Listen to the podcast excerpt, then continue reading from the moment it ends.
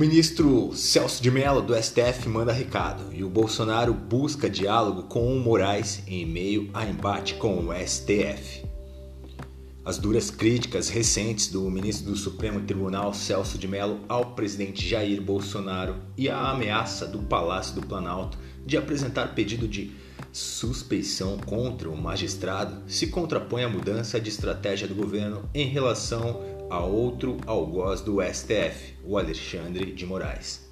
Após atacar Moraes por ter impedido a posse do Alexandre Ramagem no comando da Polícia Federal e por ter determinado a operação policial contra seus apoiadores, o presidente Jair Bolsonaro participou essa semana da posse do ministro do STF como membro titular do TSE.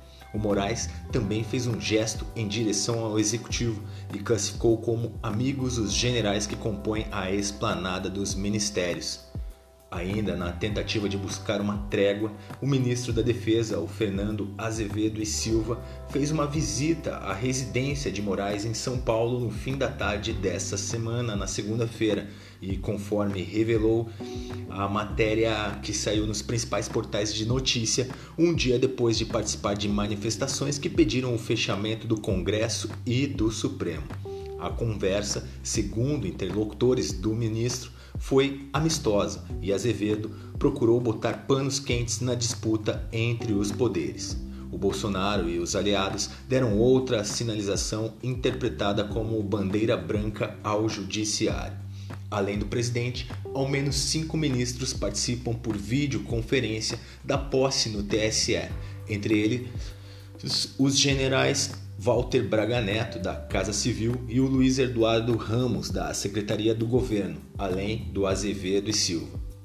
Na cerimônia, apenas o presidente da Corte Eleitoral, o ministro Luiz Roberto Barroso, fez um breve discurso com um resumo de carreira de Moraes e elogios à sua atuação. Logo em seguida, já na sessão de julgamentos do TSE, o Barroso comentou que a solenidade foi muito prestigiada, inclusive com o presidente da República e uma bancada de generais. O Moraes concordou que todos são seus amigos generais desde as Olimpíadas e que eles cuidam na segurança do Rio de Janeiro.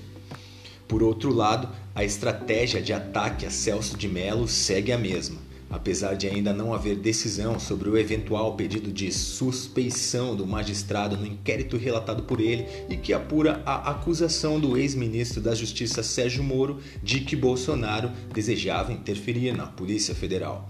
Depois de enviar a colegas um texto em que compara o Brasil de Bolsonaro à Alemanha de Adolf Hitler, Celso manteve o tom elevado no despacho em que rejeitou a apreensão do celular do presidente. Apesar de a decisão ter sido favorável a Bolsonaro, o decanto do STF mandou duros recados ao Planalto e rebateu a afirmação do presidente de que ordens absurdas não se cumprem.